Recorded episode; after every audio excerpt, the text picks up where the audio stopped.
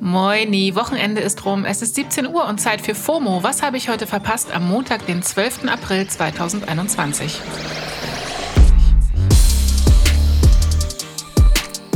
Wir haben KW 15. Mein Name ist Jasmin Polat und diese Woche bin ich für euch da.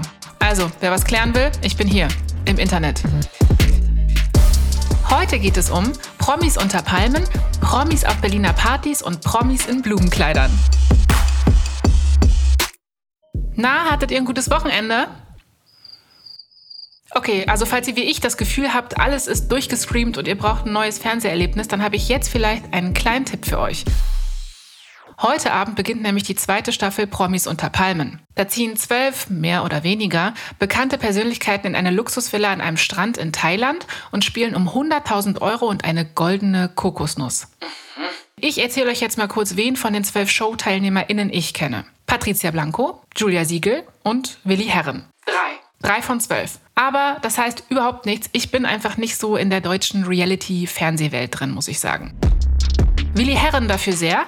Der ist Schlagersänger und hat schon im Sommerhaus der Stars mitgemacht und am Dschungelcamp teilgenommen. Der ist quasi Reality-TV-Veteran. Die aktuelle Staffel von Promis unter Palmen soll aber sogar für ihn ein neues Level gewesen sein.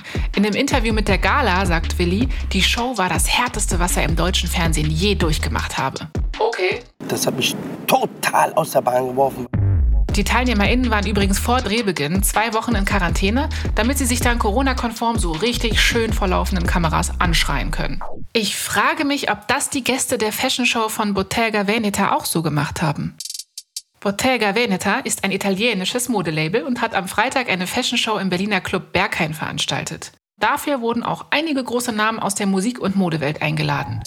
Die Rapper Skepta, Slowthai, der Sänger Burner Boy, Modedesigner Virgil Abloh, DJ Honey Dijon und einige mehr. Das war wohl sowas wie eine Businessveranstaltung, die ja mit Hygienekonzept auch im Lockdown stattfinden darf. Die Afterparty im Soho House ist dann aber anscheinend relativ eskaliert.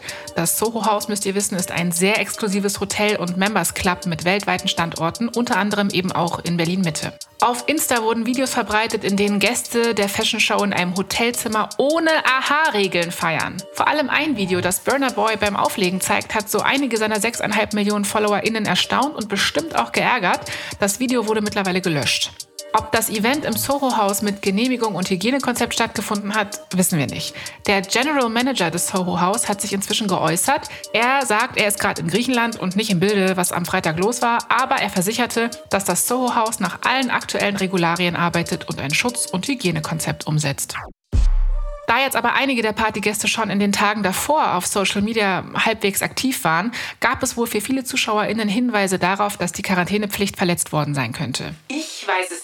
Ich war nicht eingeladen. Aber auch ich habe Insta-Stories gesehen, in denen anonyme DMs geteilt wurden, die davon berichten, dass bei der Afterparty im Hotel nicht mal auf Corona getestet worden sei. Das geht echt gar nicht. Vor allem, wenn man bedenkt, wie hart es die Kulturbranche während der Pandemie auch getroffen hat. Aber wer weiß, vielleicht sind alle eingeflogenen Gäste auch schon längst geimpft. Ich meine, es sind ja nicht alle Länder so langsam wie wir hier in Germany. Einige der Gäste kamen zum Beispiel aus England und dort dürfen ab heute die Pubs wieder öffnen. You know what I mean? Go down to the pub, have 10 pints. Zumindest in den Außenbereichen darf in UK jetzt wieder Alkohol ausgeschenkt werden und man kann dort in Gruppen von maximal sechs Personen wieder zusammen anstoßen. Cool. Hier aber eben noch nicht. Natürlich gibt sowas den BerlinerInnen, die ab 21 Uhr zu Hause sind und selber gerne mal wieder in den Club gehen würden, extreme FOMO, verstehe ich auch. Weil ganz ehrlich, ein bisschen gaga ist das schon. Tausende Menschen müssen ja noch täglich ins Büro kriechen mit dem Risiko, sich bei den KollegInnen zu infizieren und im Soho-Haus werden sich schon wieder die Partyhüte aufgesetzt. Die Reichen und Schönen, ne? Leben auch nur in ihrer Champagner-Bubble. Der Designer Virgil Abloh hat übrigens nicht nur mit seinem Besuch auf der Berliner Fashion Show Aufsehen erregt. Abloh ist der Chef vom Luxusmodelabel Off-White und hat ein besonderes Kleid designt, das gestern auch durch meine Timelines getanzt ist. Das Kleid ist nämlich für Kid Cudi. Der Sänger und Rapper ist am Samstag bei der US-Comedy-Show Saturday Night Live aufgetreten und hat bei der Performance seines Songs Sad People ein Blumenkleid von Off-White getragen mit Spaghetti-Trägern. Ganz hübsch. Das Kleid war eine Hommage an den Musiker Kurt Cobain, der heute vor einer Woche seinen 27. Todestag hatte.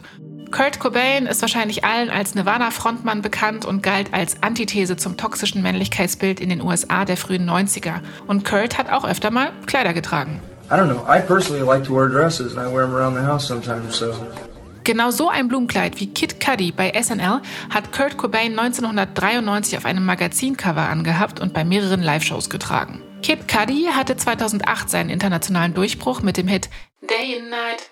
Ihr wisst schon, ne? Und ist seitdem auch bekannt dafür, offen und ehrlich über seine mentale Gesundheit und Depressionen zu sprechen. Mit seinem Auftritt im Blumenkleid will Kid Cudi also vermutlich auch mehr als nur Fantum zu Kurt Cobain ausdrücken. Man kann das sicher als empowerndes Statement verstehen, das jeden ermutigen soll, sich so zu kleiden und so zu leben, wie man sich wohlfühlt.